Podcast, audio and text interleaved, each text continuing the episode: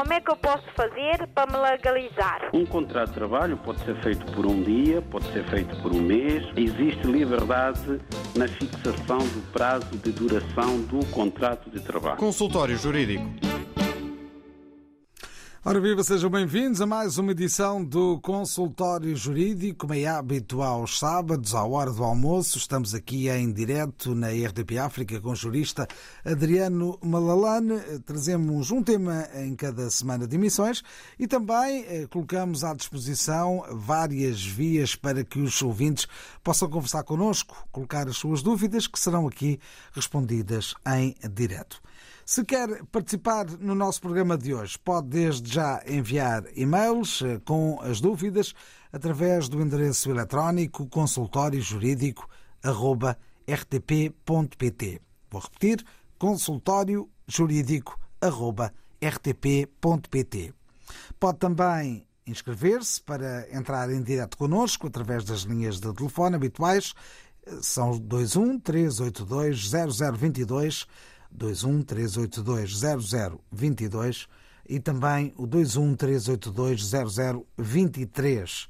Vou repetir, 21 382 0022 ou 21 382 0023. Pode também deixar mensagens de texto ou de voz no WhatsApp da RDP África. Se não tem, pode registrar agora. É o 96 712 5572. 96 712 5572 com o prefixo de Portugal 00351. 96 712 5572, o número do WhatsApp, para também poder deixar as suas questões. Seja bem-vindo à edição desta semana do Consultório Jurídico. E hoje, no Consultório Jurídico, abordamos a matéria das contraordenações e crimes de natureza laboral. Falamos de relações de trabalho aqui na RDP África. Boa tarde, doutor, bem-vindo. Boa tarde, Nuno. Boa tarde, caros ouvintes. De facto, o tema do consultório jurídico de hoje, mais uma vez, versa sobre matéria laboral dada a importância eh, destes assuntos relacionados com a atividade profissional dos trabalhadores, achamos de facto que é importante reiterarmos alguns aspectos fundamentais para a compreensão desta problemática relacionada com a atividade laboral em Portugal. É verdade, temos em Portugal o Código do Trabalho, não é, que regula uh, o exercício da atividade profissional subordinada no setor privado, portanto, entre as empresas, os empregadores e os seus trabalhadores.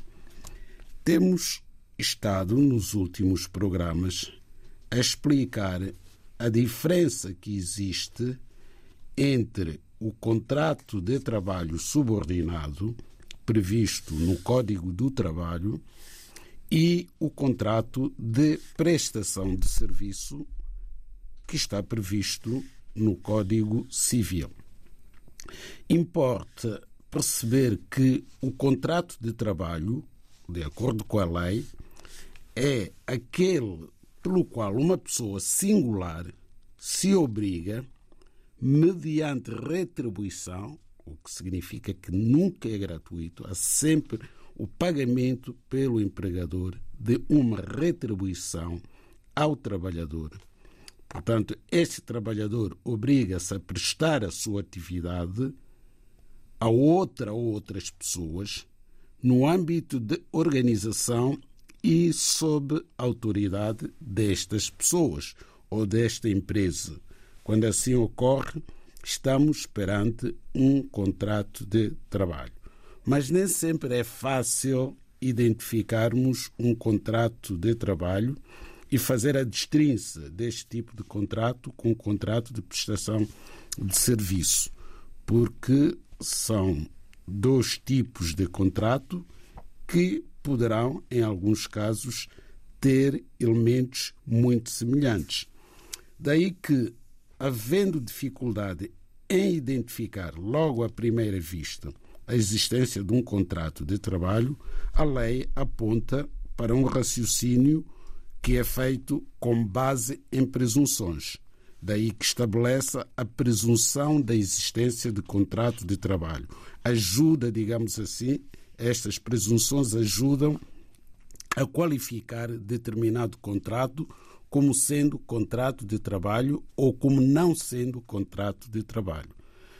Pois bem, presume-se a existência de contrato de trabalho quando, na relação entre a pessoa que presta uma atividade e outra ou outras que dela beneficiam, se verifiquem algumas das seguintes características. A primeira característica, que a atividade seja realizada em local pertencente ao beneficiário ou por ele determinado. Bom, vamos a casos concretos. Quem é que conhece,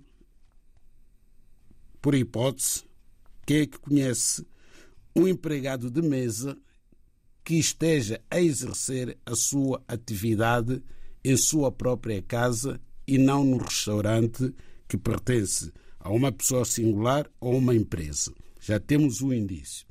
Eh, optamos por pegar no exemplo do empregado de mesa, podia ser outro exemplo qualquer. Quando os equipamentos e instrumentos de trabalho utilizados pelo trabalhador pertencerem ao beneficiário da atividade, também estamos perante um indício muito, muito forte de que este trabalhador encontra-se a prestar a sua atividade no âmbito de um contrato de trabalho.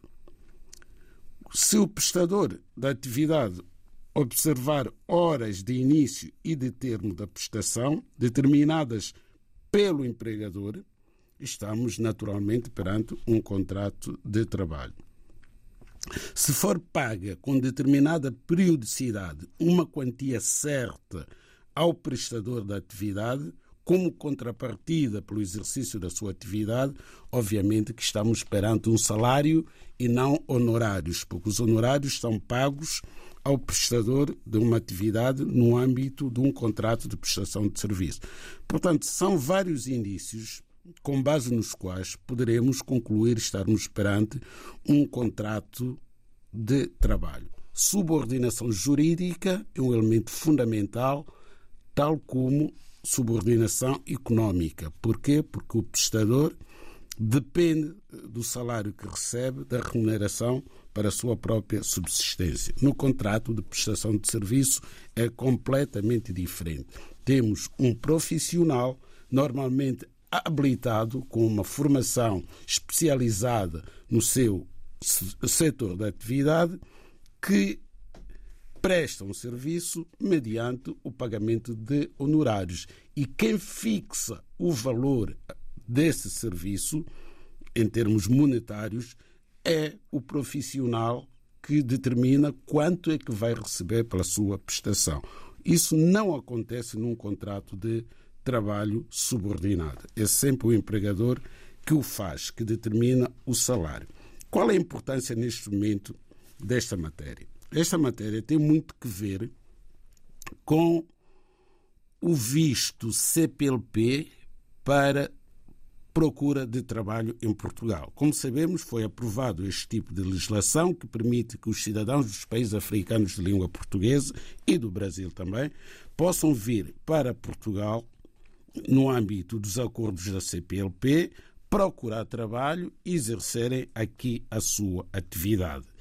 Foi uma forma que o governo eh, encontrou de contribuir para que essas pessoas possam vir beneficiar da oferta de trabalho que existe em Portugal em condições legais, para não estarem sujeitos à irregularidade e a uma certa anarquia que se verifica no mercado de trabalho, sobretudo em relação àquelas pessoas que não têm autorização de residência, não têm título de residência em Portugal. Essas pessoas podemos dizê-lo sem, sem, sem nenhum prurido, são muitas vezes exploradas pelos empregadores, não é? Que exploram, digamos assim, essa fragilidade do trabalhador que está em situação irregular em Portugal. Ora, as pessoas que vêm no âmbito do visto CPLP vêm com um agendamento marcado na AIMA para obtenção de autorização de residência conquanto, ao chegar a Portugal, obtenham o um número de identificação fiscal, a sua inscrição na Segurança Social e um contrato de trabalho subordinado e não um contrato de prestação de serviço. Mas o que está a acontecer neste momento em Portugal, em muitos casos, até alguns do nosso conhecimento, é que as pessoas que chegam cá facilmente arranjam trabalho, mas não conseguem obter um contrato subordinado. Trabalham no âmbito de um contrato de prestação de serviço, não obstante, e passam recibos verdes, não obstante estarmos perante falsos recibos verdes. Porque quando se dirige a um serviço de estrangeiros e fronteiras, no dia marcado, de acordo com o agendamento feito no país de origem, não conseguem obter autorização de residência. Porquê? Porque a AIMA diz este contrato, por ser um contrato de prestação de serviço, não serve para obtenção de autorização de residência em Portugal. Tem que pedir ao seu empregador um contrato subordinado de trabalho em que haja descontos feitos pela entidade empregadora para a segurança social e a AIMA tem acesso direto aos descontos, consegue ver se aquela pessoa está a descontar ou não para a segurança social, e, ah, com base na retenção na fonte, portanto, eh, contribuição é essa que é entregue à segurança social pelo próprio empregador e não pelo próprio, que aliás está isento no primeiro ano. Uma pessoa que dê início da atividade aqui em Portugal e cujo rendimento anual se presume que não ultrapasse os 10 mil euros, está automaticamente isento da contribuição para a segurança social. Se, se ultrapassar esse montante, é que passa a estar obrigado a fazer entrega dos descontos para a segurança social e a ter contabilidade organizada. Ora, estas pessoas não têm contabilidade organizada e nem podem ter, porque os salários que recebem, nem passados dois anos, em muitos casos, conseguem ter essa verba de 10 mil euros, pelo que há aqui a violação por parte dos empregadores que obrigam as pessoas a passarem recibos verdes quando deviam ter um contrato individual de trabalho, aqui violação da lei laboral. Não é por acaso que a semana passada a ACT, Autoridade para as Condições de Trabalho, fez uma fiscalização em várias empresas, grandes empresas até, e constatou que há milhares de trabalhadores, mais de 300 mil trabalhadores, que estão a passar falsos recibos verdes não o fazem voluntariamente, mas são obrigados pelas circunstâncias do mercado de trabalho em Portugal. Ora, a lei tem sanções aplicáveis às empresas por violação das normas do direito do trabalho. A violação de direito ou incumprimento de deveres no âmbito da relação laboral são sancionados através da previsão que há no Código do Trabalho, através da aplicação de contraordenações laborais, se for o caso, ou mesmo aplicação da legislação de natureza criminal, também prevista no Código do Trabalho.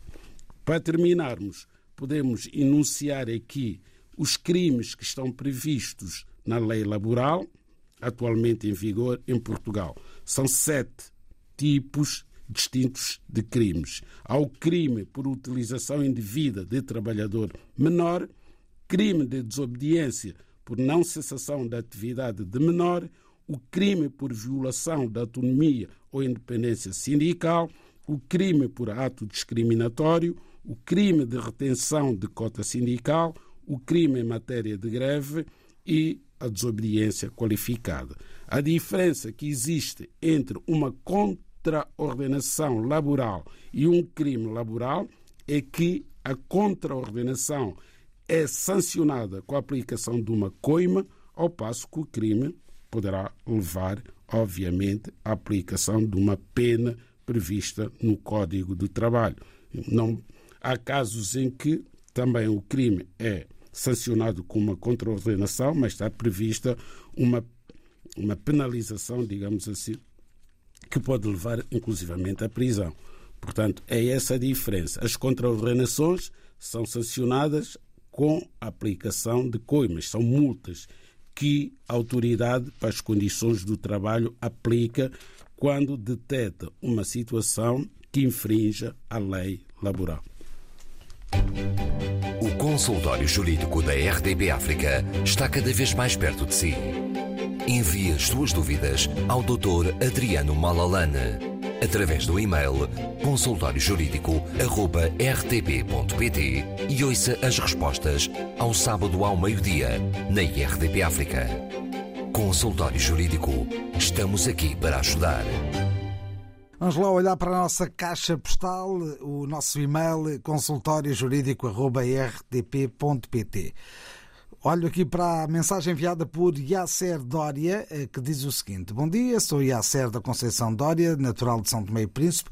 Recorri ao artigo 122 para fazer um pedido de autorização de residência no CEF no passado dia 29 de agosto de 2023. Entreguei todos os documentos que me pediram para entregar e, para meu espanto, em janeiro, no passado dia 27 de janeiro, enviaram uma carta com o prazo de 10 dias para apresentar os documentos que provem que desde 2017 não saí do território português. Nesse caso, quase os documentos que me aconselhariam a apresentar, porque durante esse tempo, de facto, eu não saí de Portugal. O que é que lhe parece esta primeira dúvida e depois o tempo de, de, de processo? Sim, a dúvida no, na notificação que foi feita eh, pelo Serviço de Estrangeiros e Fronteiras, a nossa ouvinte e a Cedória, tem que ver com o facto de eh, ter havido aqui uma manifestação de interesse apresentada em agosto de 2023, que foi respondida pelo CEF e foi muito célere na resposta a esta manifestação de interesse, em que pede o envio no prazo de 10 dias de documentos comprovativos de que a nossa ouvinte não se ausentou, ou, portanto, esteve em Portugal desde 2017.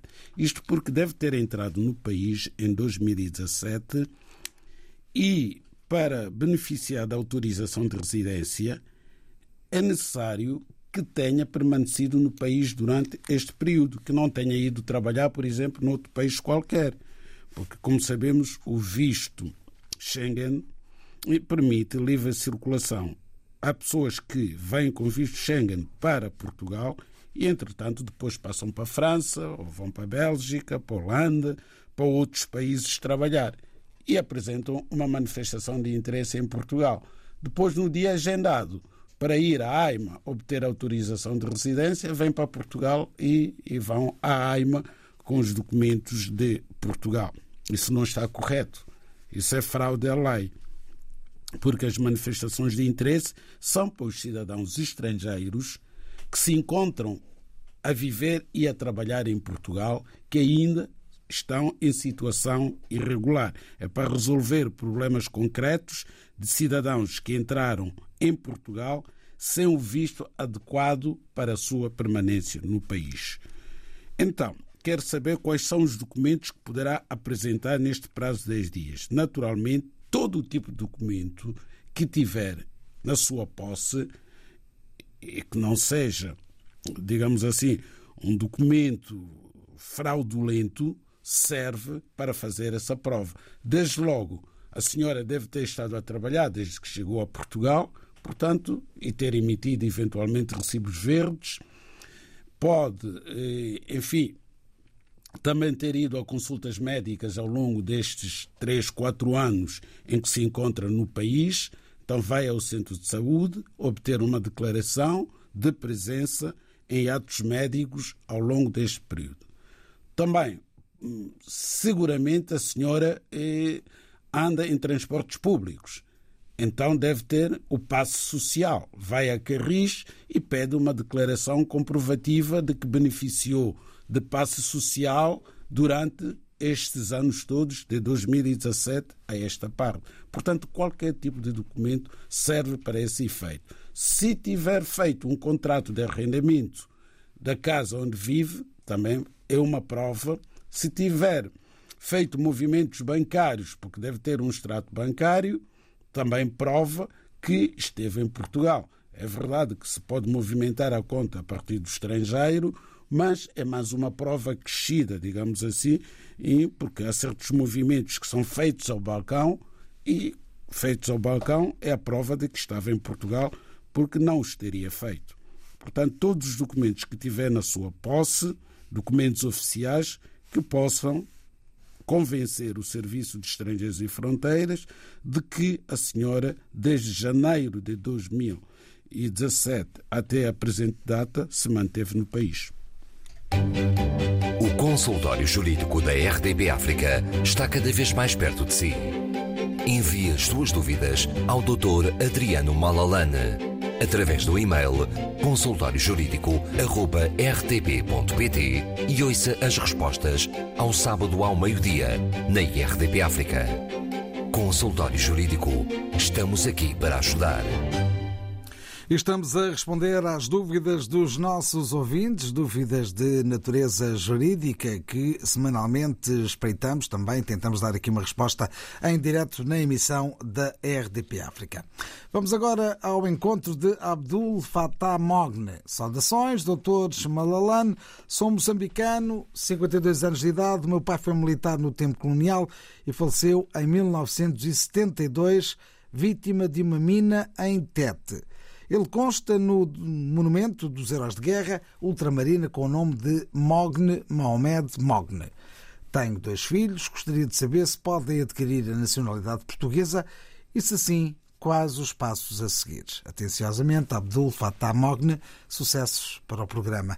É muito esclarecedor. Deixa como comentário final este nosso ouvinte eh, que eh, nos escreve através de e-mail. Doutor, é mais um daqueles casos que. Eh, netos. Netos, não é? Exato. Estamos aqui na presença eh, dos netos eh, do senhor Abdul. do senhor Mogna, que, que, que perdeu a vida em 1972, vítima da guerra colonial em Tete. E o senhor Mogna, quando faleceu, no cumprimento de serviço militar, tinha um filho que é o Abdul Fattah, que hoje tem 52 anos. E, entretanto, nasceram eh, os netos do Sr. Mogne, que são os filhos do Abdul Fattah. Bom, vamos começar pelo avô. O avô morreu em 1972 no cumprimento de serviço militar, portanto, morreu português. Conservou sempre a nacionalidade portuguesa. Aliás, se não fosse português, nem teria feito o serviço militar, porque o serviço militar era apenas e só para cidadãos portugueses. Entretanto, falta aqui um elemento fundamental que não nos foi facultado pelo Sr. Abdul Fattah. São as datas de nascimento dos seus filhos, netos do Sr. Mok. Mas é muito fácil o nosso ouvinte ficar a saber, julgamos nós, através desta explicação, se os seus filhos têm ou não, têm ou não direito à nacionalidade portuguesa pelo avô.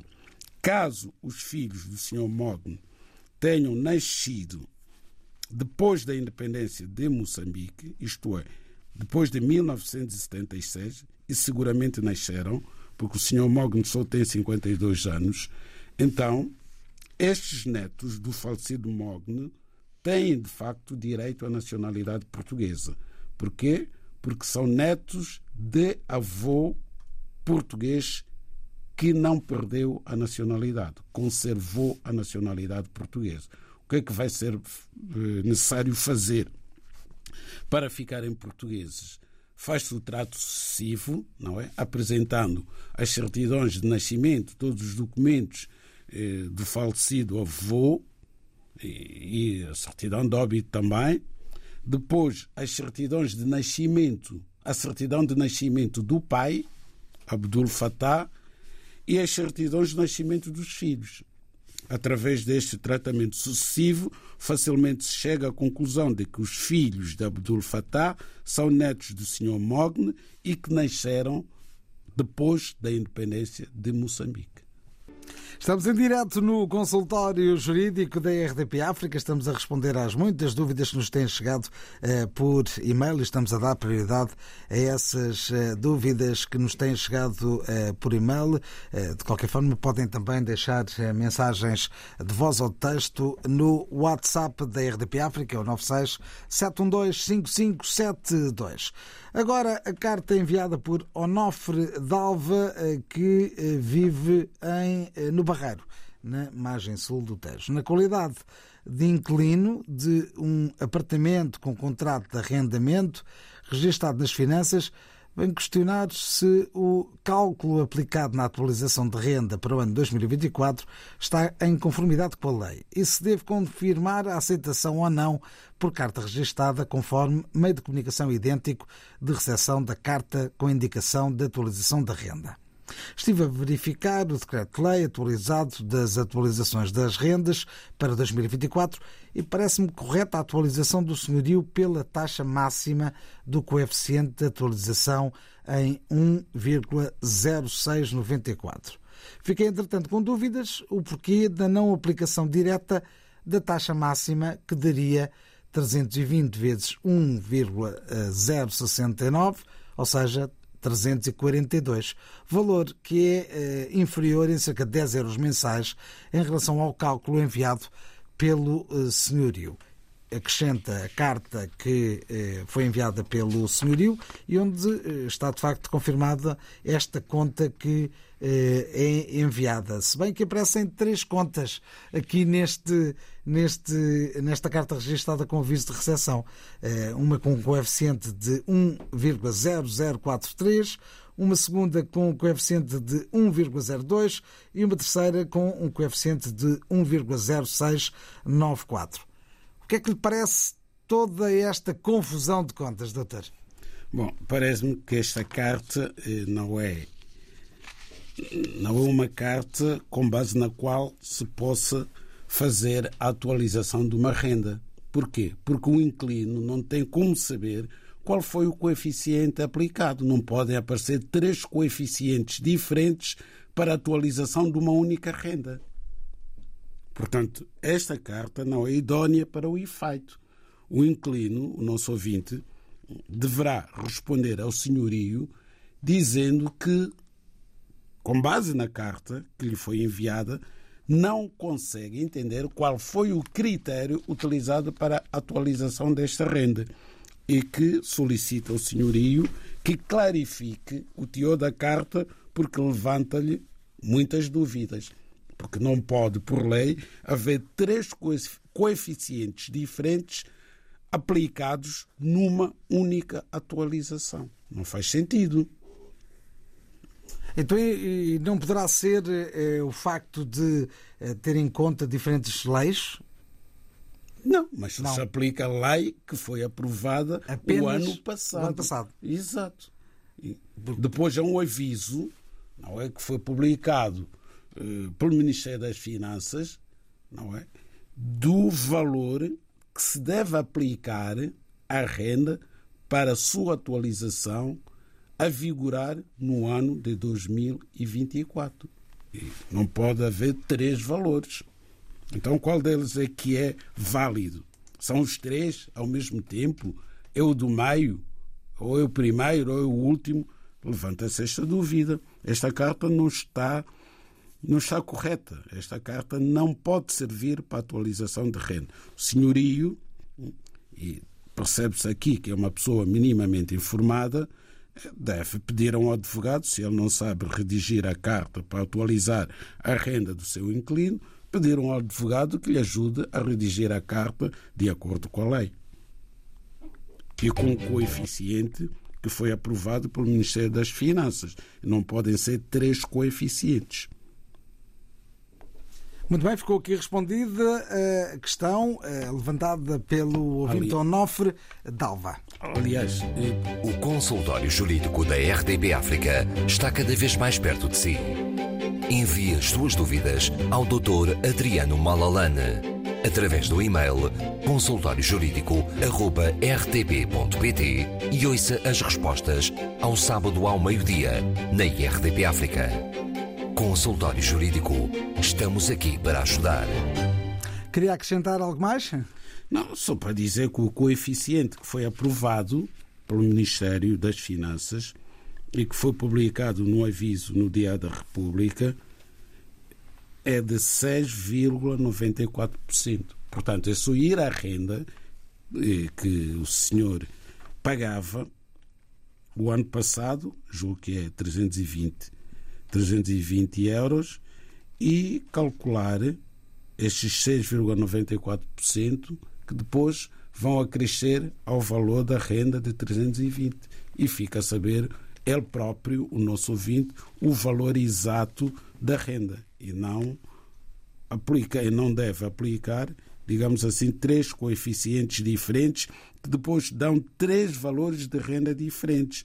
Dá um valor de 321,38, outro de 327,81 e o último 350,56. Então qual é a renda que o inquilino irá pagar?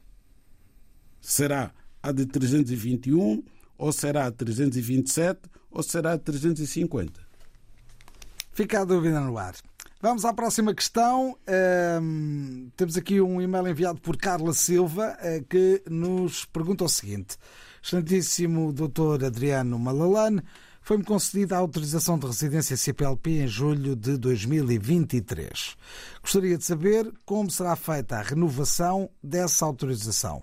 Pesquisei na página da AIMA e não encontro essa informação. Dr. Malalane poderia informar-me de como poderei renovar este uh, estatuto de residência? Todas as perguntas são pertinentes, sem dúvida.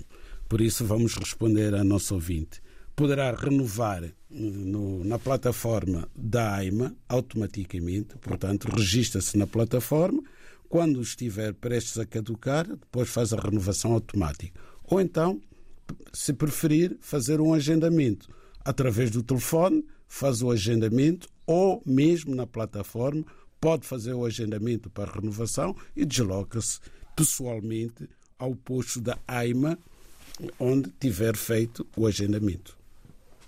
Agora vamos aqui aos nossos sons que chegam por eh, WhatsApp. Vamos até Moçambique com Yannick Matateu, que eh, tem também uma história e uma dúvida para colocar aqui no consultório jurídico.